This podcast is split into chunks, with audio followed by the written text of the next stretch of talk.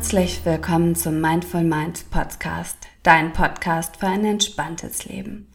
Ich bin Sunita Ehlers, Yogalehrerin, Ayurveda-Beraterin und Ausbilderin aus Hamburg und ich freue mich wie wahnsinnig, jetzt mit dir durchzustarten in ein entspanntes, glückliches Wohlfühlleben.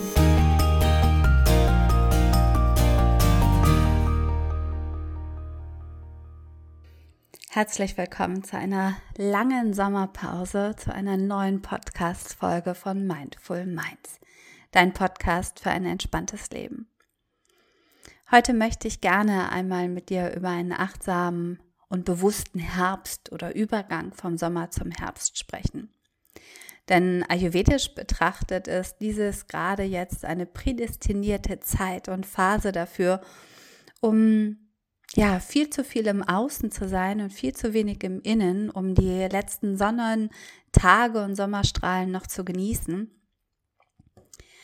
Von Termin zu Termin zu hetzen nach den Sommerferien, ähm, ja, einfach noch viel zu aktiv zu sein, so dass wir dann leicht ins Straucheln und ins Strudeln kommen, dass wir in so eine Herbst, ja, Übergangsherbst-Situation kommen und uns einfach irgendwie nicht mehr wohlfühlen. Und so ins Straucheln und äh, so ein Gefühl von Haltlosigkeit oder ach, ich weiß gar nicht, wie ich mich fühle und äh, war das ja wirklich gut oder war es nicht gut? Also wirklich so ein schwammiges Gefühl zu haben oder aber, wenn es noch schlimmer kommt, auch wirklich ähm, diese ganz typischen Herbstsymptome und Krankheiten zu bekommen. Und um da nicht reinzukommen, gibt es ein paar ganz simple Tricks aus dem Ayurveda, aus dem Yoga, aus der Achtsamkeit – die du machen kannst, um eben jetzt gut in den Herbst durchzustarten. Und hier in Hamburg ist es zum Beispiel so, dass es morgens zum Teil wirklich noch super kalt ist oder schon super kalt ist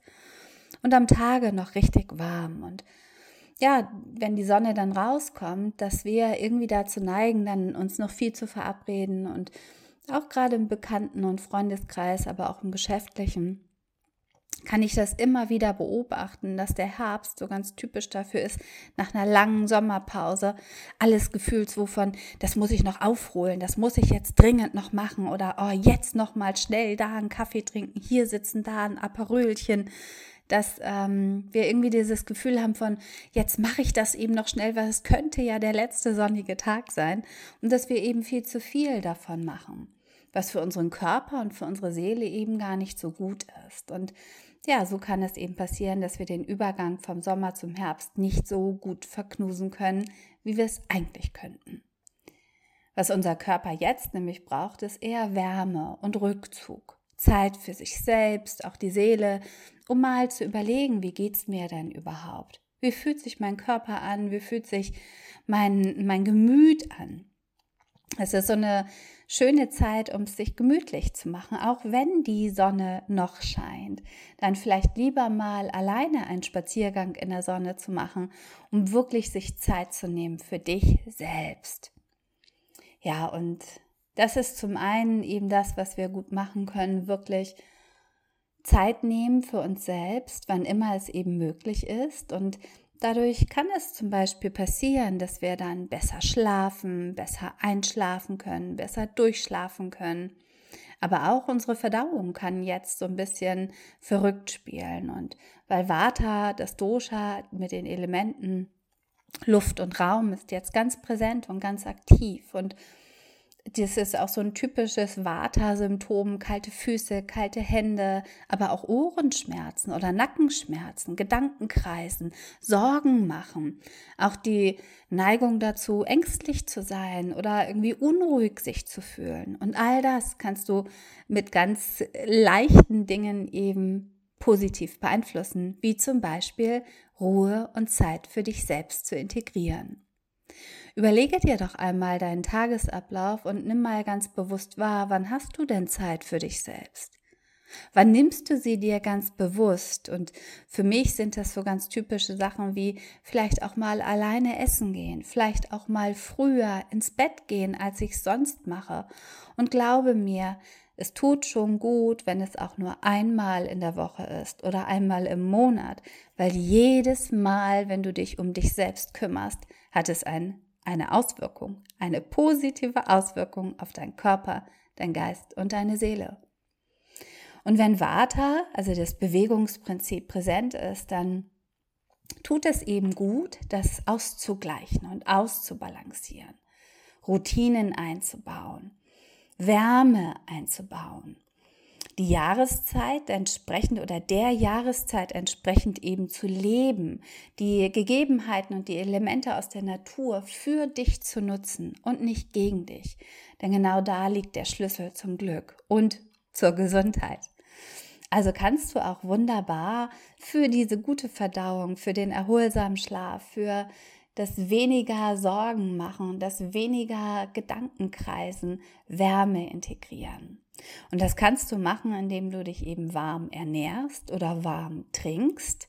Wunderbar, idealer Vata-Tee finde ich zum Beispiel, eine Kanne heißes Wasser sich zu kochen mit einem Teelöffel Kreuzkümmelsamen und einem Teelöffel Fenchelsamen und das in kleinen Schlucken, also kurz ziehen lassen, wie ein Teebeutel eben rausnehmen und das dann vielleicht sogar mit Honig verfeinert den Tag über verteilt trinken. In kleinen Schlucken. Ähm, ja, und warmes Essen zum Beispiel. Es würde da auch schon reichen, eben weniger Salat zu essen und mehr jetzt dich auf Wärme zu fokussieren. Vielleicht einen schönen Eintopf mal zu machen. Vielleicht auch ein warmes Porridge zu essen. Wenn du unbedingt noch kalt essen möchtest, weil du das Gefühl hast, mm, ich mag das einfach gerne, dann lieber mittags und nicht mehr abends und morgens. Und nimm denn diesen warmen Morgen mit einem wärmenden Frühstück, was dich nährt, was dir ein wohles Gefühl gibt, ein wohliges Gefühl gibt. Und diesen Abend mit einem wärmenden ähm, Abendessen, vielleicht einer leckeren Suppe mit oder ja, Ofengemüse, was auch immer dir gut schmeckt und gut tut dieses wärmende Gefühl zu nehmen wie so ein Gerüst und dein Körper weiß, ach guck mal, morgens kriege ich wieder was Warmes, abends kriege ich was Warmes, jetzt kann ich mich wohlfühlen und kann wirklich einfach das Jahr so ein bisschen Revue passieren lassen und brauche nicht mehr diese extreme Aktivität im Außen. Also letztendlich ein Leben im Einklang mit der Natur zu nutzen für dich. Was du aber auch warmes oder wärmendes machen kannst, ist zum Beispiel ähm, abends eine schöne wärmende Fußmassage zu praktizieren. Ich nutze da am liebsten Lavendelöl oder Mandelöl für. Du kannst aber auch Sesamöl nehmen.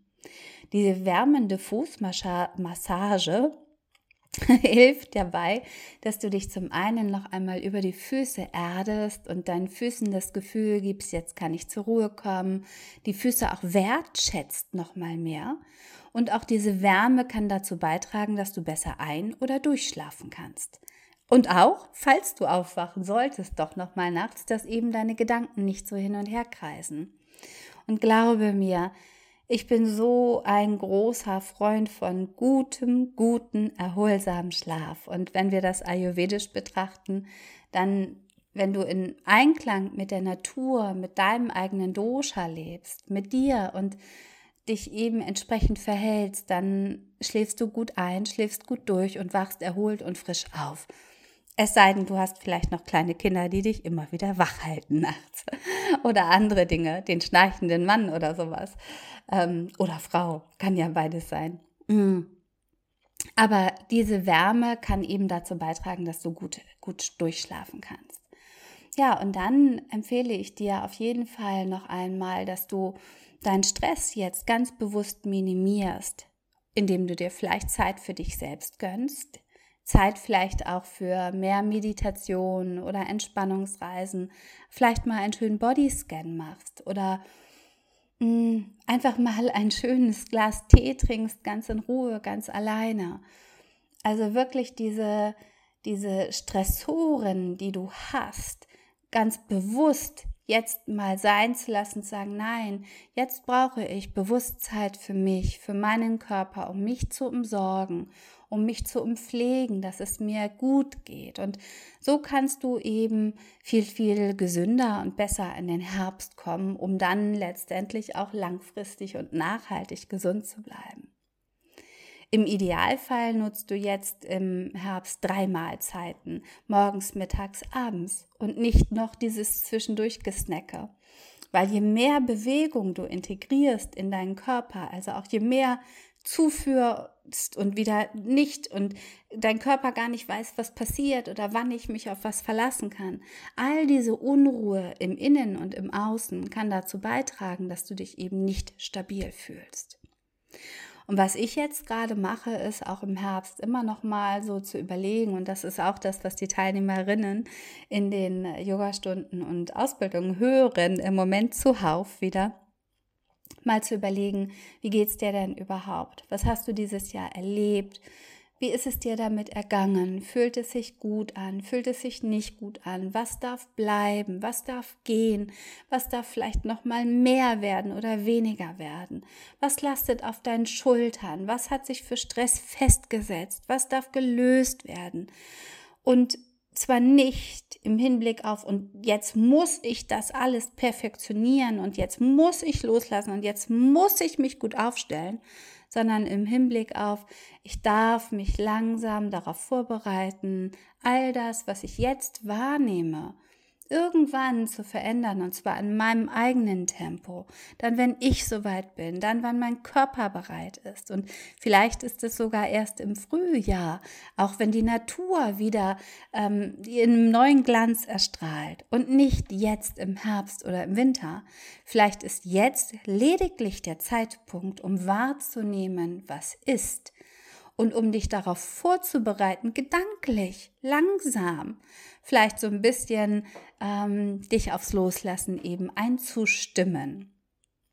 Ja, und das sind so ein paar von den einfachen, wirklich aber wirkungsvollen Tools, die ich jetzt im Herbst super, super gerne nutze. Ganz viel Gleichmäßigkeit integrieren, ganz viel Wärme, ganz viel Zeit für mich, wann immer es eben geht. Und denk immer dran, jeder einzelne Moment kann eine positive Auswirkung darauf haben, wie du dich im Hier und Jetzt fühlst. Ich würde mich total freuen, von dir zu hören, was für ayurvedische Routinen du sonst noch nutzt. Und wir sprechen gerne noch einmal in einer nächsten Folge über eine Morgenroutine, über eine Abendroutine, über eine Tagesroutine, was du da schön jetzt auch machen kannst und nutzen kannst.